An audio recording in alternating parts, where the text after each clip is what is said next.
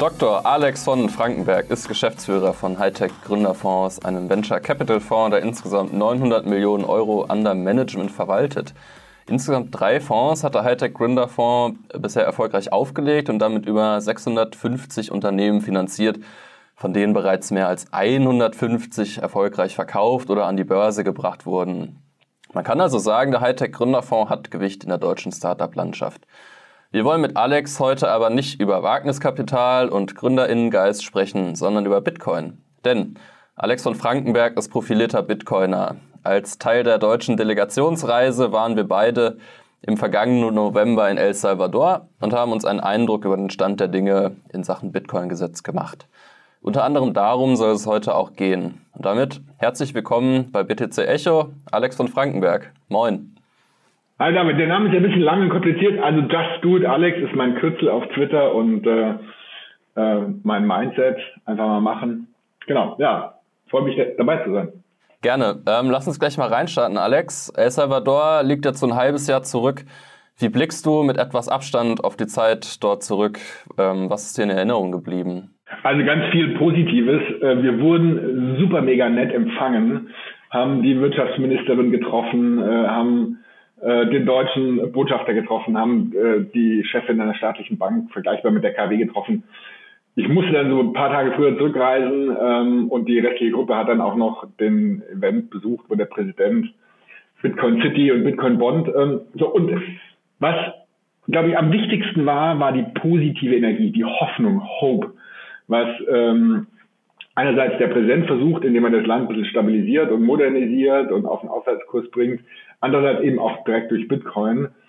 El Salvador hat keine eigene Währung, ist äh, bürgerkriegsgeplagt, bandengeplagt, wirklich schwer und kann eigentlich nur gewinnen, kann nicht mehr richtig viel verlieren. Und Bitcoin verspricht da halt äh, ja, Hope und auch echte ökonomische Vorteile. Fährst du nochmal hin? Genau, wir überlegen, also war jetzt in der, in der, in der Telegram-Gruppe war die Frage, äh, auch wieder im November ähm, für die Adopting Bitcoin-Konferenz hinzufahren. Lust hätte ich auf jeden Fall. Weil ich meine, November Deutschland, das Wetter kennen wir alle und äh, November El Salvador, 28 Grad, Sonne und super nette Leute. Ähm, lass uns mal über die Volcano Bonds sprechen. Am Ende von der Bitcoin City, also beziehungsweise von der Bitcoin Week hat Bukele Bitcoin City äh, bekannt gegeben. Das Ganze sollte finanziert werden mit sogenannten Bitcoin-Bonds, so, also in dem Sinne Volcano-Bonds, weil diese Stadt in der Nähe von einem Vulkan gebaut werden sollte. Das Ganze sollte auf der Liquid Sidechain von Blockchain imitiert werden. Jetzt hat Bukele den Zeitpunkt so ein bisschen verpasst für den Launch. Wie ist da dein Gefühl zu? Glaubst du, die Bonds kommen noch? Ja, vielleicht mal einen, einen Schritt zurück. Wir sehen ja verschiedene Akteure bei der Bitcoin-Adoption. Also äh, Privatpersonen, da vor allen Dingen erstmal die, die Tech-Leute, die Geeks, Spekulanten und alle möglichen Leute. Und da sind wir schon relativ breit gekommen. Und da sehen wir äh, Bitcoin Adoption auf der, der Corporate-Seite. Michael Saylor hat da, glaube ich, die, die Dämme gebrochen. Äh, wir sehen jetzt die ersten äh, ETFs auf der Investorenseite, Australien gerade. So, und was eben besonders ist und bemerkenswert ist, dass ähm, El Salvador das erste Land der Welt war, was gesagt hat, okay, Bitcoin ist plötzlich Zahlungsmittel. Und die Idee, und es ist sehr faszinierend und sehr, sehr positiv, die Idee ist, ich tue was Gutes für das Land. Ich modernisiere das Land. Ich habe harte ökonomische Vorteile, weil die Remittances kosten irgendwie 400 Millionen und mit Bitcoin kostet halt dann viel weniger. Und, und generiere echten Value für sehr, ein sehr armes Land. Und in dem Kontext der Bitcoin Bond verspricht einen besseren Zugang zum Kapitalmarkt. Ja, weil El Salvador ist ein schlechter Schuldner, äh, die normalen Anleihen rentieren mit irgendwie 30 Prozent, also eine, eine hohe Ausfallrendite und hängen so ein bisschen auch, weiß ich genau, am Tropf des IWF und, und können sich eben nicht ohne weiteres finanzieren. So, und die Idee, ich lege einen Bitcoin-Bond auf, ähm, verspricht eben einerseits besseren Zugang zum Kapitalmarkt, niedrigere Zinsen, 6,5 statt irgendwie 13, 15, das ist natürlich auch wertvoll für, für das Land. Und, und der zweite Schritt, ich mache halt mit dem Bitcoin Bond was, nämlich ich baue halt eine Stadt auf, Bitcoin City, äh, die eben gewisse Rahmenbedingungen hat, die versprechen, dass es eben gut funktioniert, dass da eine gewisse äh, gute ökonomische Aktivität entsteht, auch super positiv. So, wenn man einen Doppelklick macht auf die Struktur, also die sagen ja, die Hälfte lege ich an in Bitcoin, die andere Hälfte baue ich die Stadt. Und äh, sozusagen über die Kursgewinne von, von Bitcoin äh, kann man dann eine höhere Rendite erzielen oder vielleicht sogar dann auch der Bond aus Sicht von El Salvador getilgt werden. Wenn man da genau hinschaut, dann kann man natürlich als Anleger diese Struktur günstiger selber nachbilden. Ja, ich nehme halt 1000 Euro, die ich da investieren würde, kaufe halt 500 Euro Bitcoin und kaufe 500 Euro normalen Bond. So, der, der Finanzexperte hat es schnell durchschaut und sagt, es ist gar nicht so attraktiv und das kann natürlich der Grund sein, warum sich verzögert. Auf der anderen Seite kann man natürlich da auch einen Beitrag leisten zum Aufbau von einem armen Land und, und wir so als, also unser Mindset, dann hat der Gründerfonds, wir finanzieren junge Gründer, die dann was Tolles machen. Das passt da schon gut dazu. Man würde dann Land finanzieren, was eben in Schwierigkeiten ist und, und dann vielleicht es schafft, aus diesen Schwierigkeiten rauszukommen. Das ist schon eine gute Sache und da kann man natürlich auch nicht Rendite verzichten, aber dann kann man vielleicht auch eine nicht ganz perfekte Struktur wählen und in diesen Bond äh, investieren. Als Bitcoin-Holder frage ich mich halt so ein bisschen, ob es nicht, naja, rein auf der Rendite-Seite vielleicht besser wäre, wenn ich einfach Bitcoin halte oder investiere als so ein Volcano-Bond. Also würdest du dann persönlich ähm, den Volcano-Bond präferieren oder auch irgendwie in Bitcoin investieren? Ich würde den auf jeden Fall kaufen. Die Frage ist, wie viel? Ja, sind es jetzt 1000 Euro mhm. oder 100.000? Wahrscheinlich eher 1000. Ähm, die Frage ist ja schon auch noch ein bisschen, das ist ja unklar, was ist mit den, mit den, äh, mit, mit dem Bond noch verbunden? Ähm, also es hieß ja wohl, dass wenn man eben ab 100.000 investiert, was ich jetzt schon sehr, sehr viel finde, ähm, dass man dann auch noch eine Aufenthaltsgenehmigung bekommen würde oder eine Staatsbürgerschaft. Jetzt braucht man keine großen Horrorszenarien sich ausmalen, was gerade in Europa passiert, aber es könnte natürlich auch wertvoll, wertvoll sein, äh, im Notfall äh, irgendwie da ein zweites Standbein zu haben. Jetzt ist El Salvador vielleicht nicht das präferierte Land im Vergleich zu aus Costa Rica, die da irgendwie so ein bisschen sicherer sind in Summe, aber äh, man müsste halt einfach mal schauen, wie sieht der Bond in Summe aus. Es kann schon attraktiv sein. Ich denke, als Bitcoiner sollte man auf jeden Fall kaufen. Die Frage ist halt, wie viel. Ja. Ähm, mit dem Geld will ja Bukele auch unter anderem in Bitcoin selbst investieren und dann irgendwann so Dividenden ausschütten. Was mich jetzt aber so ein bisschen interessiert, ist so diese spieltheoretische Ebene. Wenn jetzt alle anderen Staaten irgendwie auf El Salvador schauen und man sieht, Bukele kauft Bitcoin und nimmt dafür sogar Schulden auf, um noch mehr zu kaufen, dann klingeln bei mir direkt so diese spieltheoretischen, ja, jetzt ist das Nationalstaaten-Game irgendwie eröffnet. Rechnest du damit, dass jetzt auch andere Staaten Bitcoin kaufen oder es vielleicht sogar schon machen? Ja, und das ist die große Frage und das ist auch meine Hauptmotivation gewesen, dahin zu fahren. Welchen Impact hat's? Was bringt's?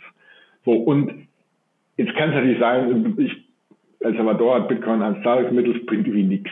Ja, weil kein Mensch nutzt es, es ist zu volatil, die Leute verstehen es nicht und irgendwie verläuft es halt ins andere dann bringt's nichts.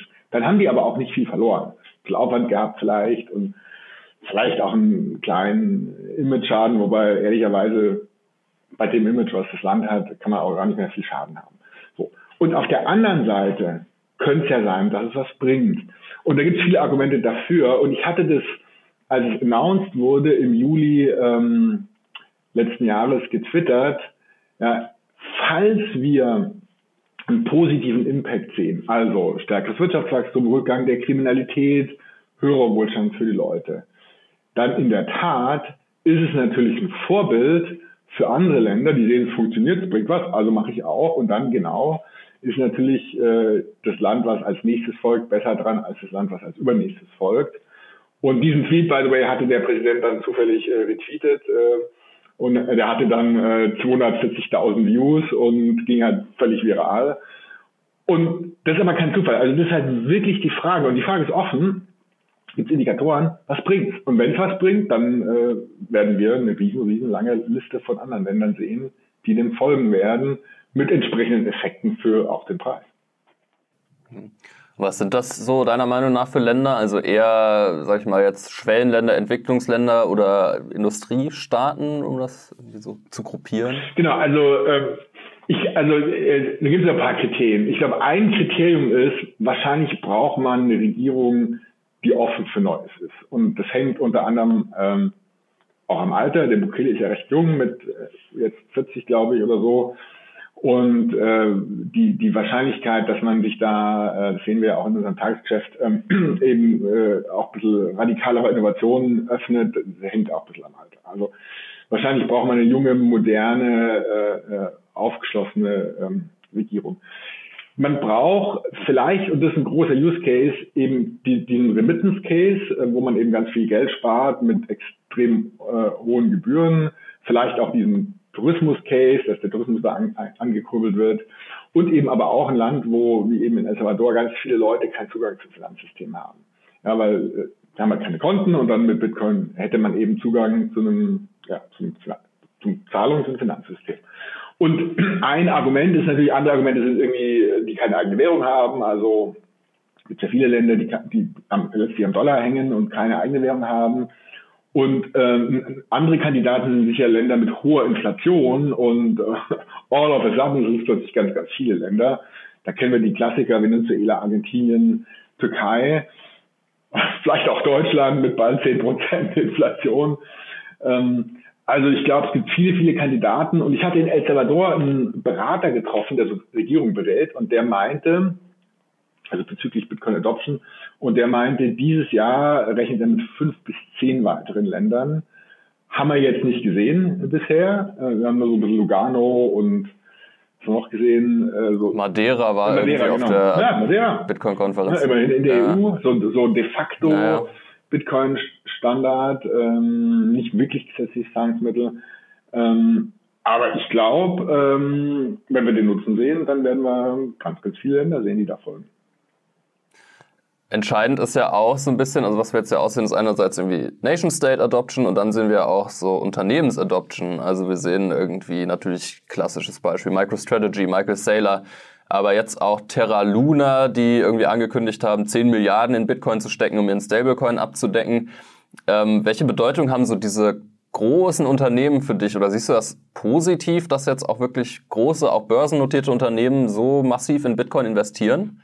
Genau, Michael Saylor ist ja äh, unglaublich. Also nicht nur ähm, war auch er mehr oder weniger der erste, zumindest mal der erste, der sehr, äh, sehr öffentlich und aber auch sehr groß in Bitcoin investiert hat und aber auch nicht aufhört. Und äh, ein Schritt nach dem anderen geht und mittlerweile hat er ich glaube, der letzte Schritt war, dass er 250 Millionen Dollar Kredit auf die Bitcoin-Bestände aufgenommen hat und dann ich, noch tiefer eingestiegen ist. Da muss man schon äh, echt mutig sein, weil äh, wenn man eben leveraged und dann, dann schwankt und dann kann man plötzlich da auch irgendwie emotional oder auch wirtschaftlich unter Druck kommen, würde ich jetzt, auch wenn ich sehr, sehr überzeugt bin, nicht machen und auch nicht empfehlen. Aber wenn man halt dann 100, 100 Prozent überzeugt ist, äh, so. Und was wir sehen in unserem Umfeld, viele, viele Firmen, die sich interessieren. Da gibt es äh, ganz konkreten äh, einen Call äh, mit dem Phong Lee, glaube ich, der CFO von MicroStrategy, wo sich aus unserem Umfeld ähm, Leute informieren. Und das Interesse ist da. Also es ist nicht riesig, riesig, aber es ist auch nicht mini klein, sondern es ist relevant, würde ich sagen. Und auch da gibt es verschiedene Use Cases. Michael Taylor sagt ja sehr stark, äh, ich lege meinen äh, Dollar, der da irgendwie fällt, in Bitcoin an. Es gibt andere Use Cases. Wenn ich Bitcoin akzeptiere, dann äh, kann ich positive Effekte auf mein Business haben, bessere KPIs. Wenn ich meinen Mitarbeiterinnen anbiete, Bitcoin, Teile des Gehalts in Bitcoin auszuzahlen, dann könnte man sagen, ja, kann ja jeder selber machen, aber nee, ist halt dann leichter und hat vielleicht einen positiven Image-Effekt für junge Leute, kann Leute, besser Leute äh, rekrutieren und so weiter. Also ich glaube, neben diesem Treasury-Aspekt kann es ganz viele Aspekte geben, die das Business von einem Unternehmen befeuern, einen positiven Impact haben. Und dann ist es ganz parallel zu El Salvador, ja, wenn, wenn Unternehmen sehen, dass manche Unternehmen mit Bitcoin ähm, am Ende ein Business Case haben, dann werden auch da ganz viele folgen. Also das ist auch das braucht halt ein bisschen Zeit, damit man es wirklich sieht und auch versteht und sich dann auch traut, den Schritt zu gehen. Aber auch hier mega positiv. Und Terra Luna ist unendlich groß. Das ist, und ich habe es äh, auch da, da getwittert, ich habe ich hab an die EZB getwittert, habe gesagt, ich falle auf meine Knie und bitte euch, schaut euch den Case an. Warum ist es so groß? die ganzen Fiat-Währungen waren ja mal so vor 100 Jahren mit Gold unterlegt. Ja, da gab es einen echten sozusagen Gegenwert. Das ist verschwunden, spätestens seit 1971, Goldbindung weg.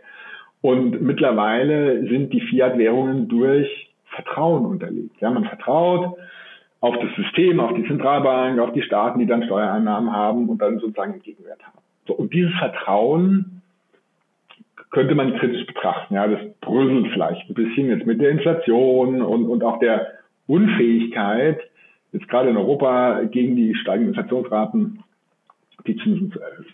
So, und wenn ich jetzt als Terra Luna auch hier einen Case mache, dass ich eine Währung, einen dezentralen Stablecoin mit einem Wert hinterlegt, nämlich Bitcoin, dann auch da könnte es halt sein, dass es positive Effekte hat und auch, dass dann auch äh, Zentralbanken erkennen und sagen, ui, das ist ja positiv, ich habe einen positiven Impact auf mein Ökosystem, wenn ich meine Währung mit Bitcoin hinterlege, dann mache ich das auch. Und auch da haben wir eben die, die Möglichkeit, dass es dann eben auch genauso so einen game-theoretischen Effekt gibt. Die Leute, die schneller folgen, sind besser dran. Und auch das ist riesig. Das heißt, wir haben im Grunde drei große Adoption-Gruppen in den Startblöcken. Länder, Unternehmen und aber Zentralbanken, die nochmal unterschiedlich äh, von Ländern zu betrachten sind. Und es ist total klar, wenn da sozusagen die, der Ball ins Rollen kommt, so richtig ins Rollen kommt, dann sehen wir sechsstellige Kurse innerhalb kürzester Zeit. Und zwar ordentliche sechsstellige Kurse. Das ist ein ganz spannender ja. Moment. Wir, wir gucken jetzt mit der Lupe drauf, was bringt's. Hm. Und wenn es was bringt, puff, riesig. Das ist interessant, weil ich frage mich ja schon, wenn man sich jeden Tag mit Bitcoin befasst, dann kann man eigentlich gar nicht glauben, dass der Kurs nicht längst schon irgendwie bei 100.000 ist. Ich frage mich, also das ist ja irgendwie paradox, warum, warum bricht der Kurs dann jetzt noch nicht aus? Absolut. Und, und, und wir hatten es gestern sogar bei unserem äh, Bitcoin 21 ähm, Stammtisch in Köln äh, auch diskutiert und viele wundern sich. Und meine Prognose fürs letzte Jahr war ja tatsächlich 100.000, die nicht eingetreten ist.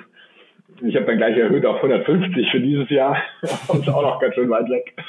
Ähm, ich glaube, Bitcoin ist ähm, eine Mischung. Wir sehen ja ähm, sehr hohe Korrelationen mit Tech-Stocks. Also äh, in den letzten sogar ein, zwei Jahren. Also All-Time High Bitcoin im November war wenige Tage vor oder nach dem All-Time High von Nasdaq. Und ähm, Bitcoin ist eben äh, eben eine Mischung. Einerseits das, was Bitcoin verspricht, nicht inflationierbares äh, Asset, und auf der anderen Seite ist es auch äh, natürlich eine Technologie und, und wird behandelt wie ein Tech-Stock.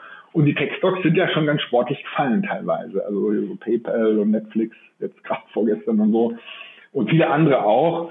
Und in dem Moment, wo Bitcoin sozusagen von Investoren so behandelt wird wie eben äh, ein Tech-Stock, entsteht sozusagen ein bisschen Downward Pressure und ich glaube tatsächlich, dass das genau dieses Gegengewicht ist äh, und, und Bitcoin halt hier so bei 40.000 äh, Dollar gerade hält. Ähm, wir waren ja beide auch auf der Bitcoin Zitadelle letztes Jahr und da hast du einen ziemlich, einen ziemlich interessanten Vortrag gehalten über Bitcoin als dominanter Standard. Was hast du damit gemeint? Genau, also ähm, der, der Haupt-Use-Case aktuell ist ja ähm, primär eben Store of Value. Und, äh, und natürlich auch ein bisschen Payment und dann eben Second-Layer-Applikationen, äh, da entwickelt sich was. Und ähm, die, die, die Frage ist ja, ähm, in, in diesem Use Case Store of Value äh, gibt es da ganz, ganz viele sozusagen Player oder Technologien, Lösungen oder, oder gibt es da so einen, so einen dominanten Standard? Und, und äh, nur als Analogie, wir haben ja äh, zum Beispiel beim, in der PC-Welt gesehen, da gibt es einen dominanten Standard, nämlich Microsoft Windows. Marktanteil irgendwie 95 Prozent. Apple mini klein in der Nische, Linux noch mini kleiner in der Nische, sonst nichts. Und dann ähnliches haben wir gesehen bei Smartphones. Da gab es ja ganz, ganz viele Systeme und das Rennen ist over. Wir haben 80 Prozent Android, 20 Prozent ähm, iOS. Da gibt es dann quasi zwei Standards, aber eben auch nicht mehr. Und, ähm, und die Frage ist, ähm, gibt es sowas ähnliches bei Store of Value und im Kryptobereich ist das Rennen total gelaufen. Da gibt es Bitcoin und praktisch sonst nichts. Ethereum ist ja was ganz anderes, ja, Smart Contract. Als Store of Value gibt es natürlich noch Bitcoin Cash und Litecoin, aber der Marktanteil von Bitcoin ist da 95 Prozent. Und die Frage, äh, warum äh, sich so ein, so ein Standard etabliert, hängt eben an den Netzwerkeffekten. Und die Netzwerkeffekte beschreiben so eine Mechanik, je mehr Leute was nutzen, desto nützlicher wird es. Der Nutzen bei unveränderter Technologie erhöht sich mit der Adoption. Und was ich eben in dem Vortrag zeige, ist, dass es ganz, ganz, ganz viele Netzwerkeffekte gibt, die letztlich dafür sorgen, dass mit zunehmender Adoption der Nutzen dieses Bitcoin-Systems äh, äh, noch größer wird und alle anderen Wettbewerber nicht rankommen. So, im Kryptobereich ist die Frage beantwortet. Die spannende Frage ist, gibt ja ganz viele andere traditionelle Store-of-Value-Lösungen, nämlich Gold, aber auch Aktien und, und Immobilien und Anleihen. Ja, jemand, der, sagen wir mal, kurz vor der Rente ist und, und 100.000 erbt, der will ja nicht äh, damit zocken, der will das eigentlich nur bewahren.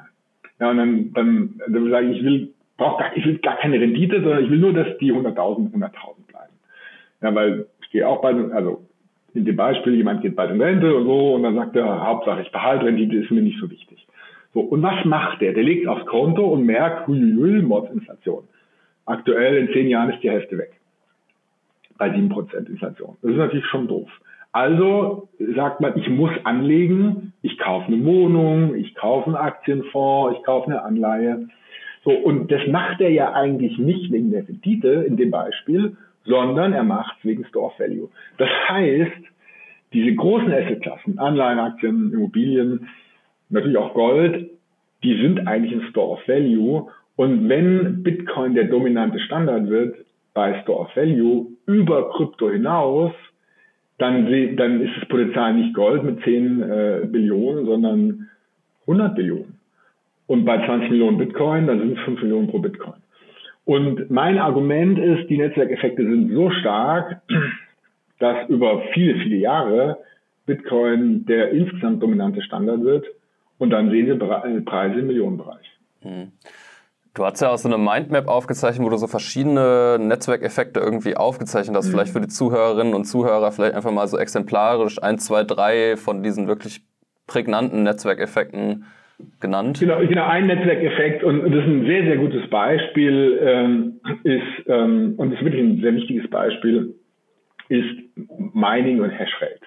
Ja, in dem Moment, wo äh, die Hashrate zunimmt, erhöht sich die Sicherheit. Ja, weil das System kann mit einer 51% Attacke nicht attackiert werden. So, wenn sich die Sicherheit erhöht, dann sagen eben äh, Nutzer, ja, jetzt ist ja sicher, ich, ich, ich kaufe Bitcoin. Und zwar Nutzer könnten eben sein, Privatpersonen, Unternehmen, Staaten, Zentralbanken. So, wenn die jetzt Bitcoin kaufen, geht der Preis ein bisschen hoch und dann gibt's, lohnt sich mehr zu meinen. Dann gibt's mehr Miner und dann geht die Hashrate weiter hoch. Und, und dann entsteht so ein positiver Regelkreis, der eben dazu führt, dass sich das System selbst befeuert. So, wenn jetzt, sagen wir mal, in diesem kleinen Regelkreis der Preis hochgeht, dann gibt es natürlich andere Effekte. Wenn der Preis hochgeht, dann, dann gibt es mehr Entwickler. Dann gibt es Leute, die sagen, ja irgendwie spannend da, ich fange an, da rum zu programmieren, mache eine Wallet, mache eine Börse, äh, On-Ramp, ähm, und alles Mögliche. So, wenn es jetzt mehr Wallets und Börsen gibt, dann gibt es mehr Zugänge für wiederum andere Nutzer, die sagen, ach ja, das ist ja jetzt ganz leicht, äh, total userfreundlich. Und dann äh, äh, entsteht sozusagen ein zweiter Regelkreis. Ich kaufe mehr äh, Sachen. Jetzt gibt es dann noch Regulierung. Regulierung kann natürlich blöd sein, klar. Sehen wir gerade so ein bisschen Ober. Aber kann eigentlich auch sehr positiv sein, gibt nämlich Sicherheit. Wenn ich ein bisschen mehr Regulierung habe, sagen vielleicht Firmen, ah ja, jetzt ist es irgendwie klar geregelt, jetzt traue ich mich als Geschäftsführer äh, da stärker einzusteigen. Dritter Regelkreis. Und so gibt es ganz, ganz viele Regelkreise und die sind eben so stark, dass eben Störungen im System wieder aufgefangen werden und die Adoption weiter voranschreitet. Du hast es ja gerade schon so ein bisschen angesprochen, es kann auch so negative Netzwerkeffekte geben, wenn Regulierung eben übers Ziel hinausschießt. Genau das sehen wir jetzt so ein bisschen in der EU. Macht dir das Sorge, dass äh, in Europa zunehmend sich strengere Regulierung anbahnt?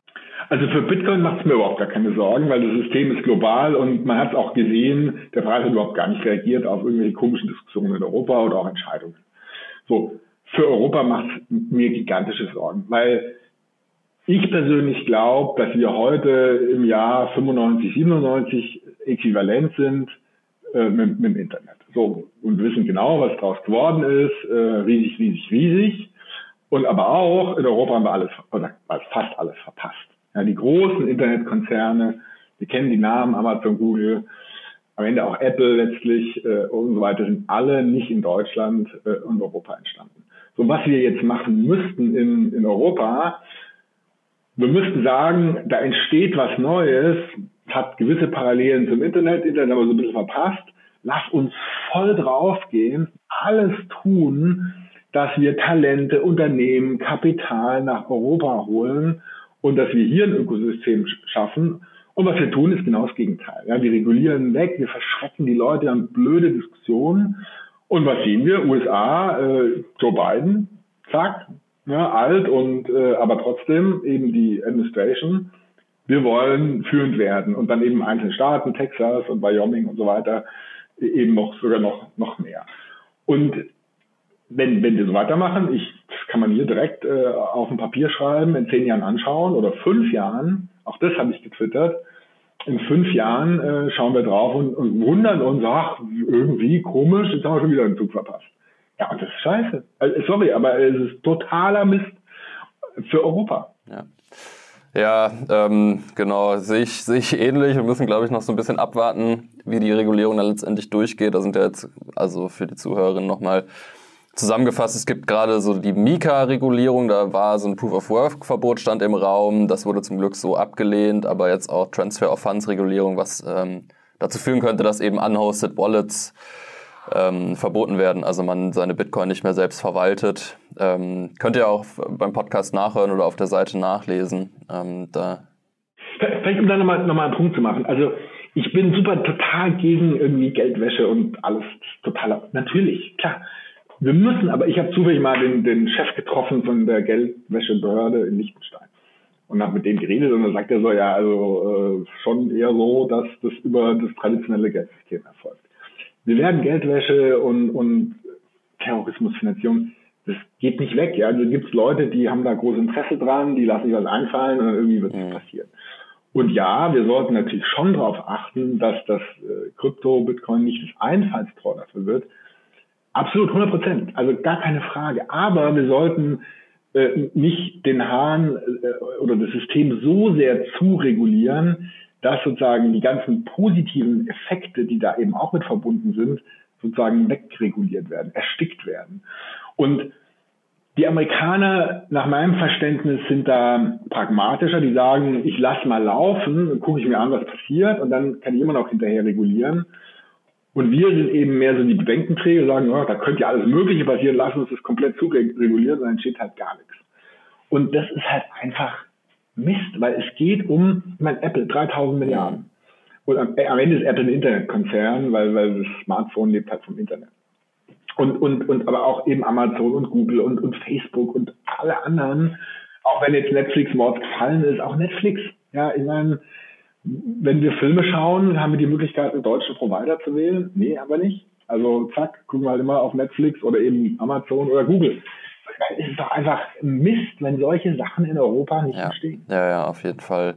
Lass uns nochmal den ähm, Bogen zum Bitcoin-Kurs schlagen. Du hattest in deiner Präsentation auch so bist du eingestiegen mit dem Stock-to-Flow-Modell. Also so das auf der Angebotsseite, wenn ich das richtig verstanden habe, und auf der ähm, Nachfrageseite eben diese Netzwerkeffekte und das spielt dann eben zusammen.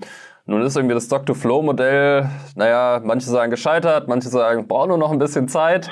Glaubst du noch ans Stock-to-Flow-Modell? Ja, also ich finde es faszinierend, weil am Ende äh, hat halt äh, eine hohe Korrelation äh, gezeigt äh, und, und äh, der Statistiker, der ich jetzt nicht bin, der sagt, hui, hui, das ist ja irgendwie relevant.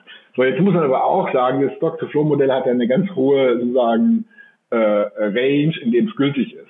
Ja, also Plan B sagt ja, es ist immer noch gültig. Ja. So, wenn es halt gültig ist von 0 bis 500.000, dann ist halt immer gültig. Das könnte man schon kritisieren.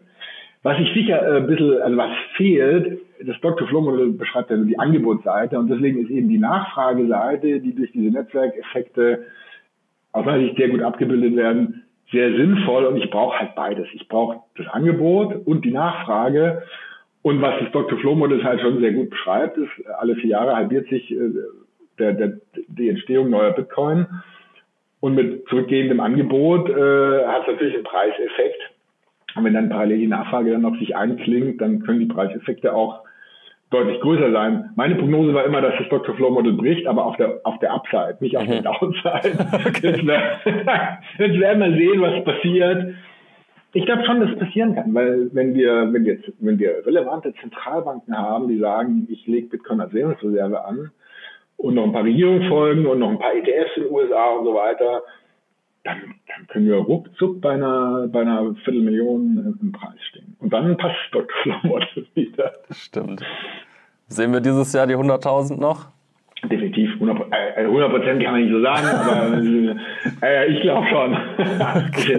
äh, hier, also der Hobby-Statistiker, der auch, also in den letzten fünf Jahren gab es im Durchschnitt jedes Jahr ein Quartal, wo sich Bitcoin verdoppelt hat. So, äh, 2017 waren es, glaube ich, zwei und dann irgendwie 2018 keins und sonst aber immer eins. So, und äh, jetzt werden wir sehen, ob es in diesem Jahr auch ein Quartal gibt, wo sich Bitcoin verdoppelt und dann sind wir bei den 100.000. Stimmt. Das ist doch ein schönes Schlusswort. Vielen Dank, Alex, dass du zu Gast warst bei uns im BTC Echo Podcast. Ja, vielen Dank. Hat eine Menge Spaß gemacht. Ähm, genau, wir hören uns wie immer wieder in sieben Tagen und damit bis zum nächsten Mal aus dem Studio in Berlin.